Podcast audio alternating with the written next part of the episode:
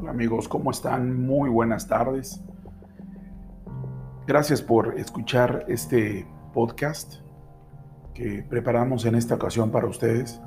Tiene mucho que ver el podcast con algo que pareciera no importar, pero los contratos de trabajo sin duda son mecanismos de protección para las empresas en la modernidad de las relaciones obrero-patronales.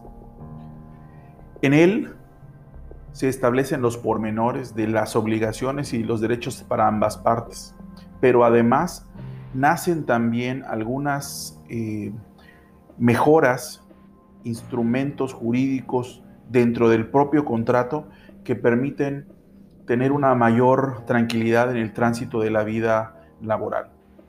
El contrato es un instrumento de naturaleza bilateral, es decir, se firman entre partes y está condicionada a aspectos regulados por la Ley Federal del Trabajo. Todas las condiciones que se puedan pactar entre las partes y que éstas estén contrarias a la Ley Federal del Trabajo, se entenderán entonces como nulas y por ende eh, nulificarán al contrato. Recuerden que uno de los principios del derecho laboral es que no existen para los trabajadores sesiones de derecho. No pueden ellos eh, ceder el derecho que tienen emitido tanto por la Constitución en su artículo 123, como tampoco por la Ley Federal de Trabajo y todos los reglamentos y leyes accesorias que de ella se generan. Entonces, los contratos de trabajo deben siempre hacerse constar por escrito Insisto que la importancia del documento radica en el que podemos nosotros generar una conducta en el tiempo y con circunstancias definidas y distintas. Por eso es que es muy importante tener un contrato individual de trabajo por escrito en el que podamos también limitar la actividad jurídica del trabajador. Los escritos en este caso los contratos deberán de tener por lo menos pues el nombre, la nacionalidad, la edad del trabajador, el sexo, el estado civil, la clave única de registro de población y no olviden que desde el 2000, cuando empezó la nueva eh, reforma laboral, venía queriéndose incluir el tema de lo fiscal a través del registro federal de contribuyentes. En la reforma del 2012 ya se pudo incluir este concepto en los eh, principios básicos del contrato. Había que colocar el registro federal de contribuyentes de las partes. ¿Por qué? Porque luego, con la reforma fiscal, tuvimos la aparición ya de las nóminas timbradas, como se estaban timbrando ya los recibos de pago, los honorarios y las facturas, también debía de timbrarse la nómina. ¿Para qué? Para que el trabajador pudiera informar de manera natural a Hacienda, de manera rápida y ágil, que estaba recibiendo un ingreso. Otro de los requisitos que nos piden también es el domicilio, que como vimos en la entrega anterior de la solicitud de empleo, el domicilio representa una característica importante en la vida jurídica de la relación obrero-patronal. En la reforma del 2012 se incorporaron dos modalidades nuevas de contrato. El contrato que conocemos ahora por eh, temporada, perdón, el contrato que conocemos como de capacitación y el contrato de periodo de prueba. Estas dos modalidades tienen diferentes tenores. El primero, el de capacitación, puede durar hasta un máximo de tres meses. Claro, hay algunas salvedades que la misma ley expresa. Pero el contrato de capacitación permite al patrón identificar si el trabajador no tiene las habilidades y él desea, el patrón desea desarrollar esas habilidades en el trabajador. Y entonces lo puede contratar por tres meses y al final de esos tres meses saber si el trabajador realmente pudo asimilar la información y pudo entonces construir una obligación para con la empresa en, las habilidades que el trabajo necesitaba. Y de igual forma tenemos un contrato que está sujeto a un periodo de prueba. El periodo de prueba es hasta por un mes. El periodo de prueba, me, me gusta decirlo así, es cuando los trabajadores manifiestan que ya saben realizar las actividades para lo cual están postulándose a un empleo, a un trabajo. Entonces, anteriormente a la reforma del 2012, no existían estas, estas condiciones. O se contrataba al trabajador por tiempo indeterminado, es decir, que se comenzaba la relación obrero-patronal, pero no se sabía cuándo concluía, o en su defecto se contrataba por obra tiempo determinado o por temporada. Es decir, tenía un plazo en el tiempo definido el contrato que permitía al patrón y al trabajador saber cuándo comenzaba y cuándo concluía esta relación obrero-patronal. Entonces, estas condiciones cuando se reforman en el 2012 nos da la claridad de que ya con estos cuatro modelos distintos de contrato abren la posibilidad de tener una flexibilidad en la relación obrero-patronal. Y es una de las pocas ventajas que se generan en la relación respecto a la carga patronal. Si un patrón usa de manera formal y legal los diferentes tipos de contratos, entonces podrá tener una ventaja en el desarrollo del propio trabajador y el crecimiento del propio trabajador respecto de las habilidades que lleva. Otro de los requisitos que podríamos necesitar es qué servicio o servicios en los que se debe determinar con mayor precisión posible, pero haciendo salvedades. ¿Qué quiero decir? Hoy en día, algo que nosotros los empresarios siempre observamos es que se requiere la multifuncionalidad, es decir, los trabajadores deben de hacer otras actividades distintas también para las que fueron eh, contratados. Es decir, si yo contrato a una persona para que dé mantenimiento de cómputo a, los equipos de la, de la oficina, a los equipos del centro de trabajo, bueno, pues también le podría yo permitir hacer otras actividades básicas que estén dentro de la rama de sus posibilidades y dentro de la, del giro de la empresa, dentro de sus conocimientos y además que no atente contra su salud ni su seguridad.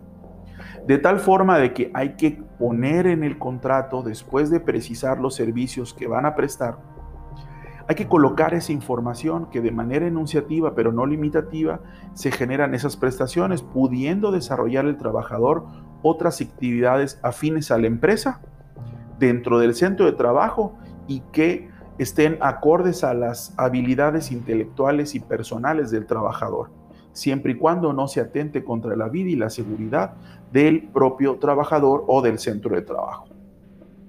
Debe de citarse también como un requisito el lugar o los lugares donde debe de prestarse el trabajo. Si el trabajador manifiesta que puede realizar labores en cualquier parte de la República y así lo dice el contrato, que puede hacerse en lugar distinto a donde fue contratado, entonces el trabajador está manifestando de, voluntad que pudo haber desde el inicio consentido el que se mueva para diferentes diligencias y prestar sus funciones o su trabajo en esos lugares. Por supuesto, la duración de la jornada, cuánto se le va a pagar, cuándo se le va a pagar, qué días se deben de considerar como lugares de pago y en qué lugar se le va a pagar también. La indicación, que eso es muy importante porque muchos contratos les faltan, adolecen de este requisito que es que se debe de colocar en el contrato que el trabajador será capacitado y adiestrado en los términos de los planes y programas establecidos por la empresa conforme a las exigencias de la Ley Federal del Trabajo. Y asimismo, otras condiciones pues genéricas como lo pudieran ser los días de descanso, las vacaciones, que normalmente nosotros los abogados recomendamos que se coloquen los que dice la ley. Y de esa forma ajustar el texto de descansos, vacaciones y demás a las prestaciones que la propia ley cita.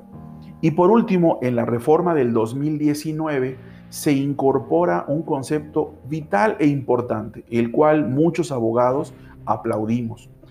Este último requisito es que el trabajador nombre al beneficiario para que en caso de que el trabajador tenga algún accidente de trabajo, el trabajador sea víctima de la delincuencia organizada, falte a, sus, a su condición de trabajador o pueda ser privado de la vida, entonces la familia no tenga, o las personas que él defina como beneficiarios, no tengan que llevar un proceso para procesar, tratando de que una autoridad laboral les defina quién es el beneficiario de todas las condiciones prevalecentes al, al paso de la vida del trabajador.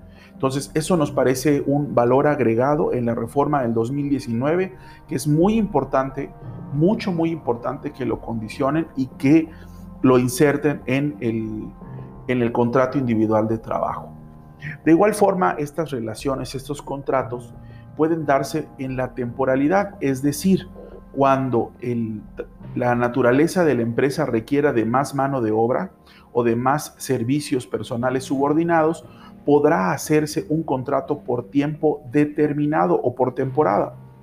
Por ejemplo, es muy común ver en los supermercados de todo el país que en diciembre aumentan las ventas y se requiere un mayor flujo de atención a clientes.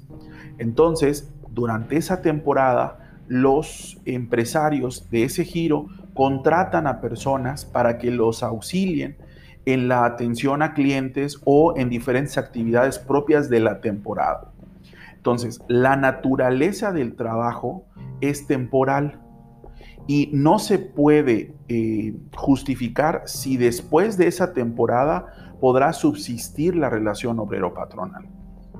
¿Por qué? Por condiciones económicas, por condiciones de operación. Entonces, sí es muy importante que cuando ustedes opten por un contrato por tiempo determinado, pues puedan ustedes hacerlo de una manera eh, formal y conducente, pero por escrito.